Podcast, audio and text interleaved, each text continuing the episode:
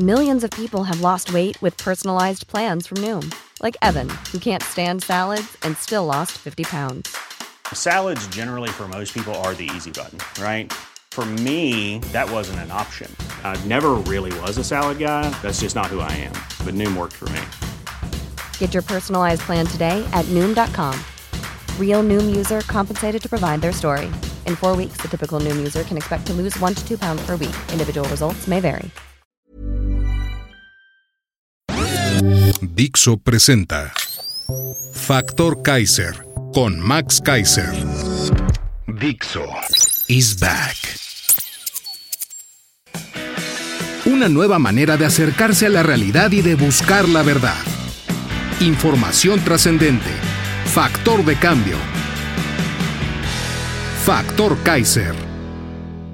La ministra pirata busca un amparo para retrasar lo obvio, seguir engañando a México. 2. El Coneval hace todos los malabares que puede para no decir fracaso de la política obradorista en materia de pobreza. Y 3. El gas natural, la oportunidad perdida gracias a los dinosaurios de la CFE. Es lo que vamos a analizar hoy en el episodio 18. Yo soy Max Kaiser y estoy hoy en Aguascalientes, en el Hotel Quinta Real, porque Factor Kaiser no se detiene, no se detiene con nada. Acompáñame a ver estos tres temas. Tema número uno. La ministra pirata busca un amparo para retrasar lo obvio y seguir engañando a México. La pasante Yasmín Esquivel y sus defensores de oficio que están por ahí en los medios paleros y en las redes sociales quieren generar confusión con esta vergonzosa historia de la tesis plagiada.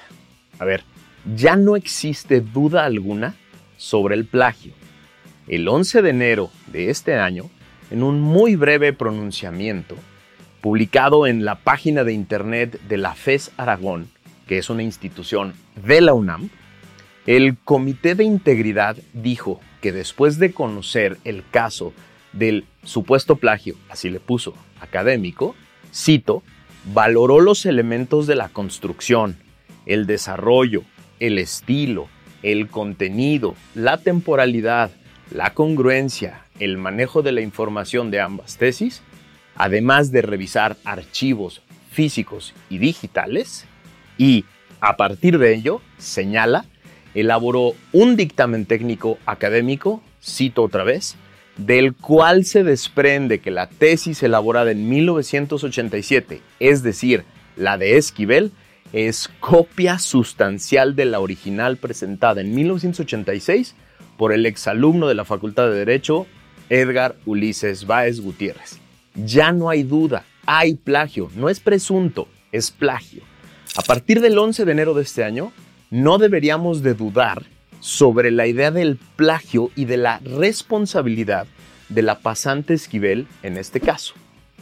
El problema es que a partir de ese día, la UNAM se metió solita en un laberinto sin salida porque aseguró su abogado general que la UNAM no tenía facultades para retirar el título de licenciada en Derecho, que obvio no debería de tener la pasante Esquivel porque no cumple con el requisito más importante que es presentar una tesis hecha por él. Tratando de patear el bote, le mandó el tema a la CEP, quien tardó menos en batear el tema de regreso que López cuando le mandan estas bolitas a modo para que en sus prácticas de béisbol le pegue a la pelota que luego pone con videos en Twitter. Cuando el rector de la UNAM recibió de regreso el batazo de la CEP, convocó al que se llama Comité Universitario de Ética de la UNAM para abrir otro procedimiento para supuestamente escuchar y darle garantía de audiencia a las partes, que ya le dieron en la FES Aragón.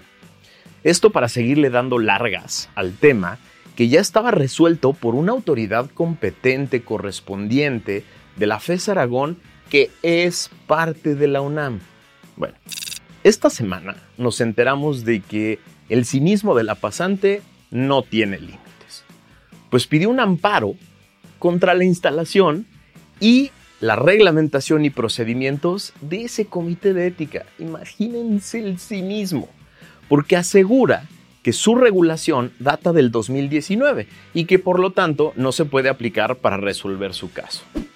le otorgaron una suspensión provisional que no es otra cosa más que paren todos los procedimientos, paren todas las discusiones mientras se resuelve el amparo en, su fondo. Esto es el primer juicio de amparo por cuestiones personales que yo recuerde que un ministro en activo de la Corte, de la Corte más alta del país, intente en años. ¿Se imaginan ustedes el conflicto de interés brutal que implica que una ministra del más alto tribunal de la nación le solicite a un juez federal de amparo, obviamente de categoría menor que ella? ¿Qué libertad de decisión tiene ese pobre juez para resolver en pleno derecho y con autonomía y libertad cuando un integrante del más alto tribunal le pide resolver a su favor? Esto es una locura. Imagínate tú que el jefe de la empresa donde trabajas te pide que decidas si él es apto para ser tu jefe. Es decir, te dice, a ver, tú decide si yo soy un buen jefe y me vas a decir, es absurdo.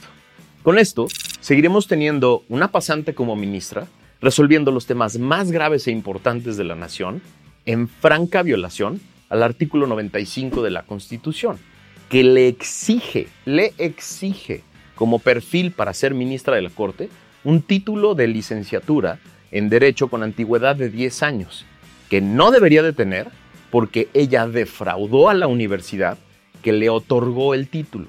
Y definitivamente viola la fracción cuarta de este mismo artículo que le exige buena reputación. Vaya, esa ya ni siquiera está en duda, ¿no? Esa ya ni siquiera está en entredicho. No tiene buena reputación. Lo grave es que se viene la discusión de las controversias constitucionales y de las acciones de inconstitucionalidad sobre el antidemocrático Plan B que López intentó después del capricho por perder la reforma constitucional. Y esta pasante no debería de poder intervenir en una sola discusión de ellas. No solo porque carece de título de licenciatura en Derecho, o debería de, y carece absolutamente de buena reputación en violación franca al artículo 95 de la Constitución, sino por el abierto y burdo conflicto de interés en el que hoy se encuentra, por la evidente falta de imparcialidad que tiene, que representa ella y su cargo y su persona, por la pertenencia directa al movimiento obradorista, que la ha defendido a capa y espada a pesar de lo obvio. Plagió su tesis. Tema número 2. El Coneval hace malabares, para no decir fracaso, en la política social obradorista en el combate a la pobreza.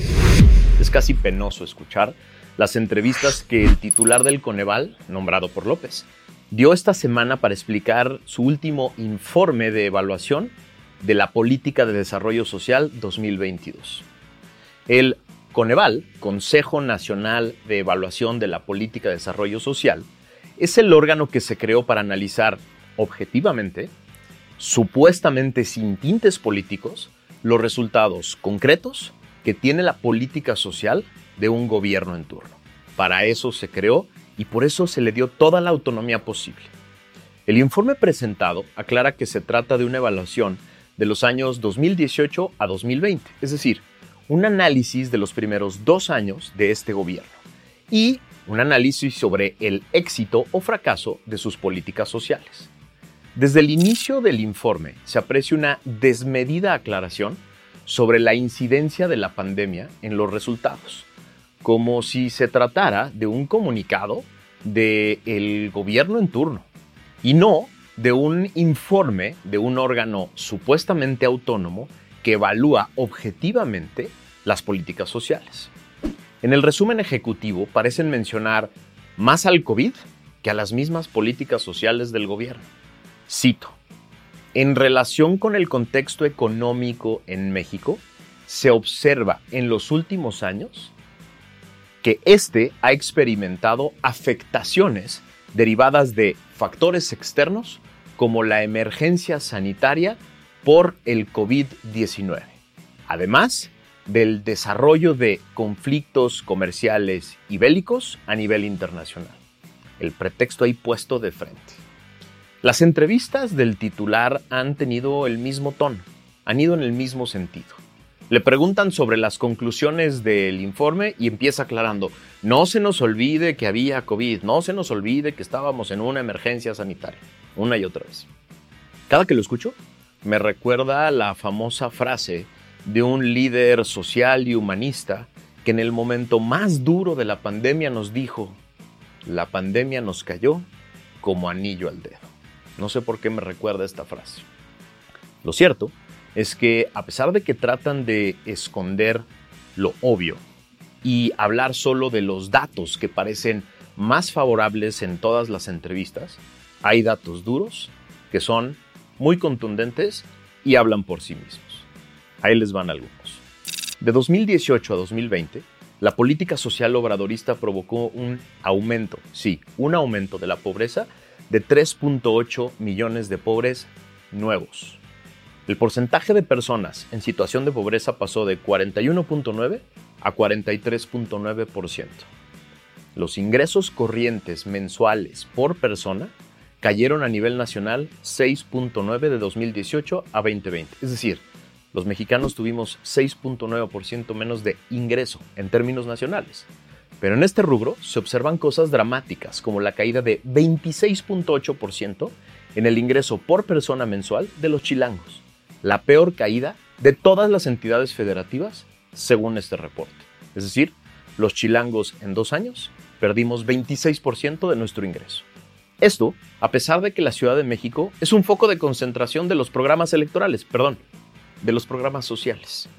Por ejemplo, el Coneval midió el porcentaje de la población de 3 a 29 años que tienen un ingreso inferior a la línea de pobreza, que asiste a la educación pública obligatoria y que recibe una beca por entidad federativa. En México, en el 2020. ¿Sabes tú cuál es el porcentaje de jóvenes en situación de pobreza que reciben una beca en la Ciudad de México? El 60%. ¿Saben ustedes cuál es el porcentaje de jóvenes en situación de pobreza, en las mismas condiciones, que reciben una beca en tres estados gobernados por el PAN? En Chihuahua, el 12%. En Guanajuato, el 15%. En Querétaro, el 15%. Contra el 60% de la Ciudad de México. Díganme que no son programas que privilegian criterios electorales sobre los criterios sociales. Un dato alarmante, que ya está actualizado a 2022, es el que habla del porcentaje de la población con un ingreso laboral inferior al costo de la canasta alimentaria. Es decir, las personas que pueden comprar con su sueldo la canasta alimentaria. En la zona urbana aumentó de 32% a principios del 2020 a 36% a finales del 2022. Es decir, 4% más de personas que no pueden ni siquiera comprar la canasta básica con su ingreso. Pero para mí, el más dramático de todos los datos es el que se refiere a la salud. En 2018, el porcentaje de personas que no tenían acceso a los servicios de salud era del 16.2%. En 2020 fue de 28%. Es decir, el 12% de la población perdió en dos años de este gobierno del obradorato el acceso a la salud. Esto no es solo un fracaso de la política social. Esto es inhumano. Esto es absolutamente inaceptable. Tema 3. El gas natural, la oportunidad perdida por culpa de los dinosaurios de la CFE. El gas natural es más barato, es más eficiente, contamina menos y por eso parecen odiarlo los dinosaurios que hoy dirigen a la CFE. Al parecer, a ellos les gusta generar electricidad con los restos fósiles de sus primos los dinosaurios, pero los peores, los dinosaurios del pasado que dejaron carbón o petróleo. Es decir, les gusta caro, les gusta ineficiente y les gusta contaminante. No sé si se trata de rendirle honor a sus antepasados, los dinosaurios, o simplemente sin capacidad, o peor, algo más grave, como, por ejemplo, beneficiar a personas cercanas al régimen que producen estas cosas. Pero hablemos del gas natural. Ahí les van algunos datos que me parecen muy importantes para entender este mercado y esta oportunidad. La demanda de gas natural en México, números redondos, es de 8.500 millones de pies cúbicos por día. La producción de gas natural en México, la producción de gas natural seco, es de 2.500 millones de pies cúbicos por día. El consumo de gas natural por parte de Pemex es de 2.000 millones de pies cúbicos por día.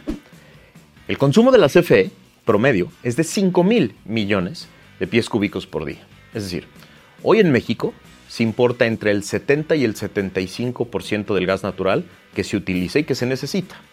Estados Unidos tiene un volumen de producción de 102 mil millones de pies cúbicos por día.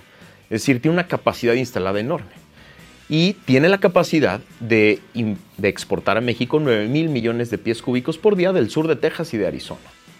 México no tiene infraestructura para almacenar gas natural y Estados Unidos tiene una enorme infraestructura para esto de más de 50 días de capacidad de almacenamiento subterráneo de este producto que es el gas natural. Esto es importantísimo tenerlo en cuenta.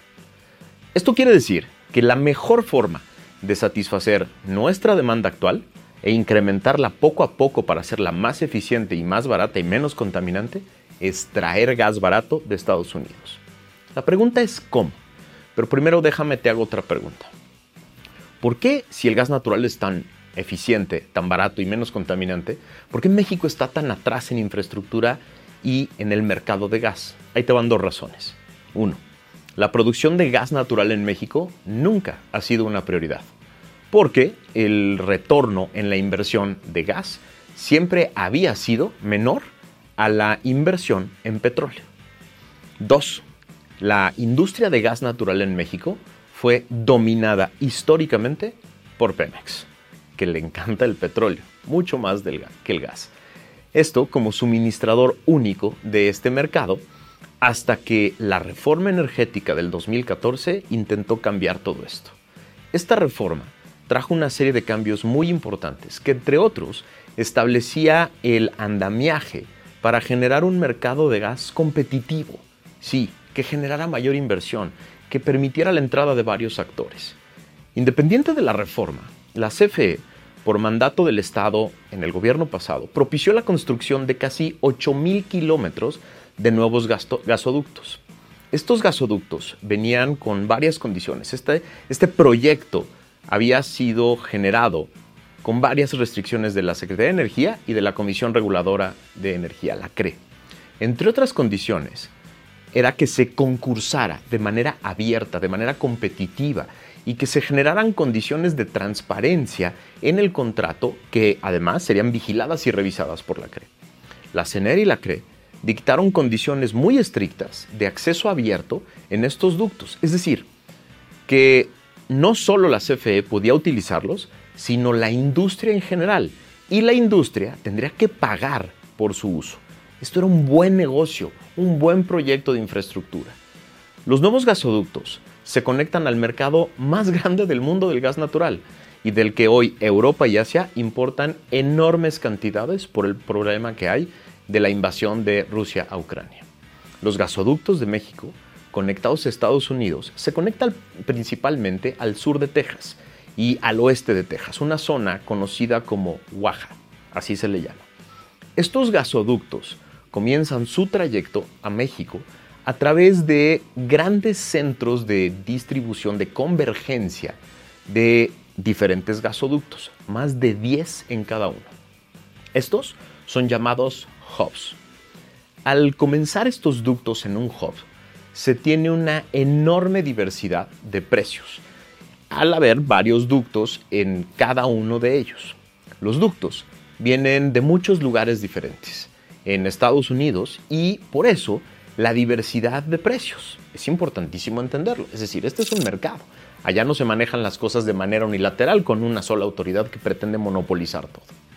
Gracias a esta magna obra de infraestructura que se hizo en el gobierno pasado en México, puede México ingresar al gas natural por un gran hub en Oaxaca y dos grandes hubs en el sur de Texas, de manera eficiente y competitiva. Pero desde el principio de este sexenio, por alguna extraña razón, los dinosaurios de la CFE le declararon la guerra abierta a este proyecto. ¿Por qué? El único argumento que yo he encontrado y que yo he escuchado es porque lo hizo Peña. Argumento claro. Contrario a lo que dicen hoy los funcionarios de la CFE, la diversidad de precios y oferentes en estos hubs es muy amplia. Claro, hay que saber del tema, hay que saber de la comercialización de gas natural y hay que saber de negociación, hay que tener la capacidad técnica para poder sacarle mayor provecho a este proyecto. Estos mismos funcionarios de la CFE, aparentemente, se están dando cuenta de que perdieron años en estas estúpidas guerras político-ideológicas y al parecer quieren aprovechar las ventajas competitivas que da esta gran obra de infraestructura que se hizo en el gobierno pasado. Sí, parecen estar despertando de su letargo. El problema es que, a diferencia del gobierno pasado, que desarrolló este gran proyecto de infraestructura a través de complejas, transparentes, competitivas y muy importantes licitaciones, hoy los dinosaurios obradoristas lo quieren hacer a su estilo, a su modo, de forma oscura, cerrada, poco competitiva, con adjudicaciones directas y quizá, lo peor de todo, demasiado tarde. Esto es importantísimo entenderlo. Este es el tercer episodio de una serie que vamos a ir desarrollando en Factor Kaiser sobre el drama que ha sucedido en la CFE por la llegada de unos dinosaurios a los que les importa más su interés privado que los intereses, los grandes intereses de México. Muchas gracias por haberme acompañado en este episodio.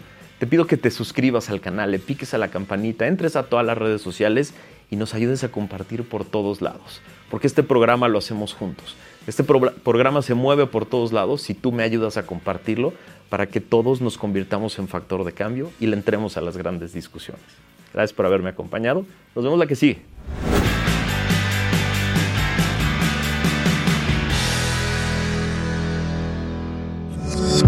Dixo is back. A lot can happen in the next three years. Like a chatbot may be your new best friend. But what won't change? Needing health insurance. United Healthcare Tri Term Medical Plans are available for these changing times. Underwritten by Golden Rule Insurance Company, they offer budget friendly, flexible coverage for people who are in between jobs or missed open enrollment. The plans last nearly three years in some states, with access to a nationwide network of doctors and hospitals. So, for whatever tomorrow brings, United Healthcare Tri Term Medical Plans may be for you. Learn more at uh1.com.